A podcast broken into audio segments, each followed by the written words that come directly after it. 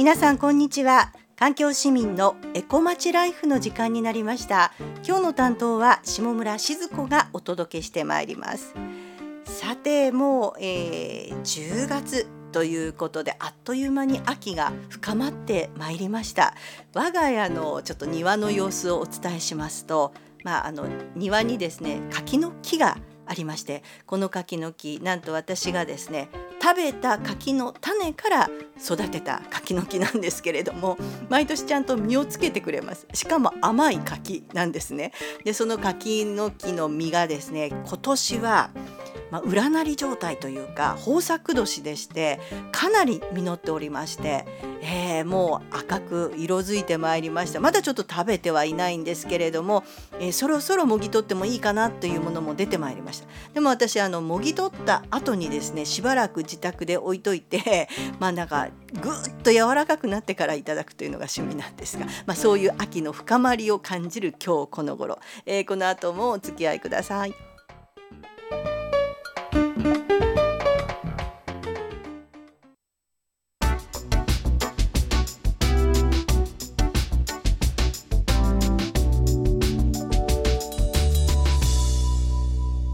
環境市民のエコまちライフ毎週月曜日午後1時から放送中です。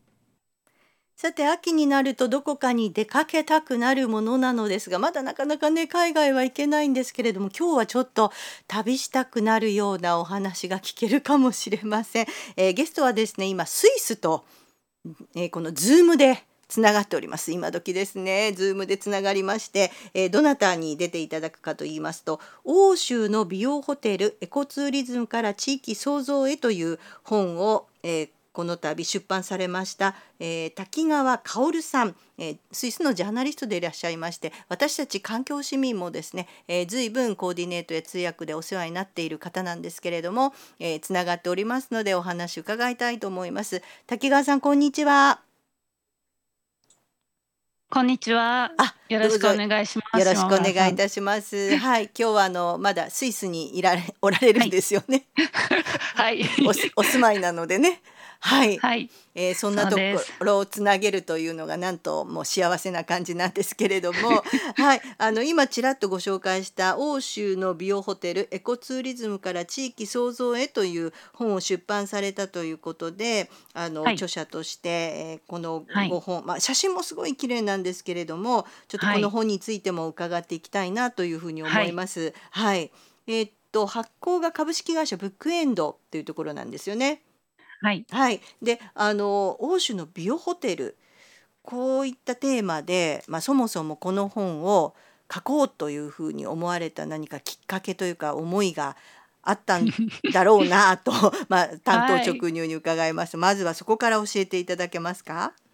はい、はい、はい、えー、皆さんこんにちは。うん、あのビオホテル、えー、を発行して発行発刊されたえーと、ブックエンド社という出版社はあの日本で最も古い環境総合雑誌の「ビオシティ」っていう雑誌をあの出している会社でもあって、はい、このビオシティに私あの、まあ、20年ぐらい前からずっと寄稿してきたんですけれども、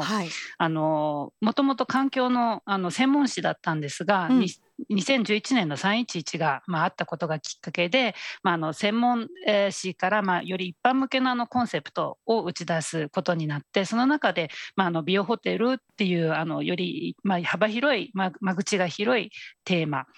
についてあの連載したらどうかっていうアイディアが、まあ、投げられましてあの、その編集部の中にビオホテルの大ファンの方がいらしてであの滝川さんにぜひビオホテルの本を作ることを前提にしてあの連載してほしいって言われたんですけれども、まあ、その時はあんまりあのビオホテル、えー、でエコホテルの中のまあ一種みたいなイメージで、あんまり興味がなかったんですけれども、まあ、2013年にこう取材を始めて連載を始めてみるとなんかすごく面白くって。うん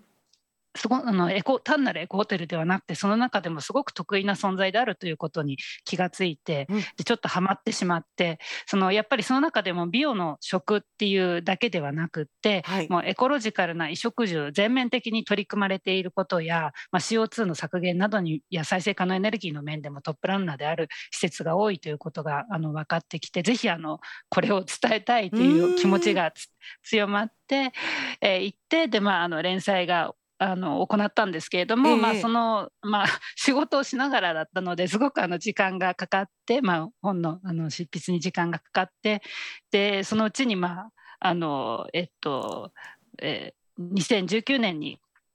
ぐらいにですね、まあ、はい、あの全部ちょっとあの内容が古くなってきてしまったので再取材を重ねてでその時にもっとあの有機農業とかあのビオ地域という地域づくりとかいう側面も盛り込んであの完成させたところにあのコロナになってしまったんですけれどもそれで、まあ、あの出版がどうなるかと思ったんですけどなんとかこの6月にあの形になって、まあ、あの日本のあの最新のあの、えー、と政策とかについても少しそれによって盛り込むことができたという感じになっています。今、はいです。ので、うん、あのこの特殊なテーマなんですけれども幅広い人に読んでもらえるようにあの工夫して、まあ、写真であるとかテーマとかはい。幅広くカバーするように心がけました。なるほど。あの今出てきたその美容ホテルなんですけれども、あの、はい、食だけじゃなくて衣食住とかっていうお話もありましたが、はい、少し詳しく聞かせていただくと、はい、あの単なるまあエコホテルよりももっとさらにっていう話なんですが、どういうところがその美容ホテルのの特徴というかどんなところが魅力なんですかね？あはい、うん、どんな風なホテルか。えっと、うん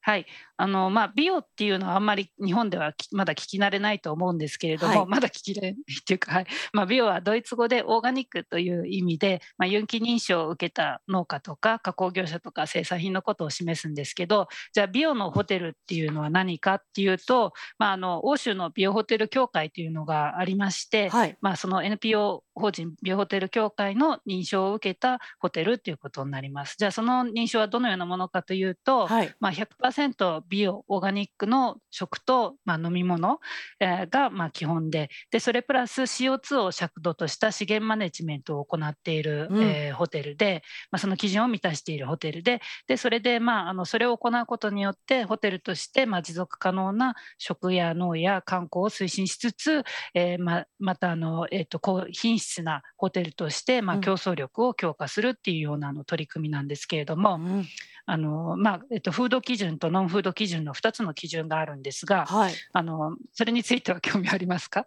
あありますありますもちろん。はい、じゃああの簡単に説明しますと、はい、あのまあえっと、フード基準の方は、まあ、あの食べ物についてですけれども、まあ、美容ホテル協会では、まあ、美容認証オーガニック認証を受けた食品と飲み物、えー、だけを使うことができます。はい、でその際に、まあ、あのできる限り地域のものを使って、うん、でまた有機認証といってもあの、えーと、EU の中には EU の美容基準という、まあ、最低限の有機認証の基準とそれよりも高品質なあの有機農業連合が出している認証の団体認証があるんですけれども、はい、まあ、そのより高品質な方を優先するっていうのがまず、うん、あの重要なポイントででまたあの例えばそのジビエや天然魚といったものについてもあの持続可能な狩猟であるとか漁業の認証がついてるものでなければいけなくて、